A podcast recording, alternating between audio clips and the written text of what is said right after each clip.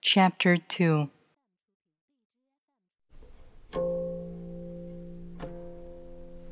When people see some things as beautiful, other things become ugly. When people see some things as good, other things become bad.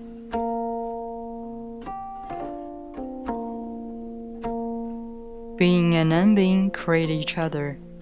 Difficult and easy support each other. Long and short define each other. High and low depend on each other. Before and after follow each other.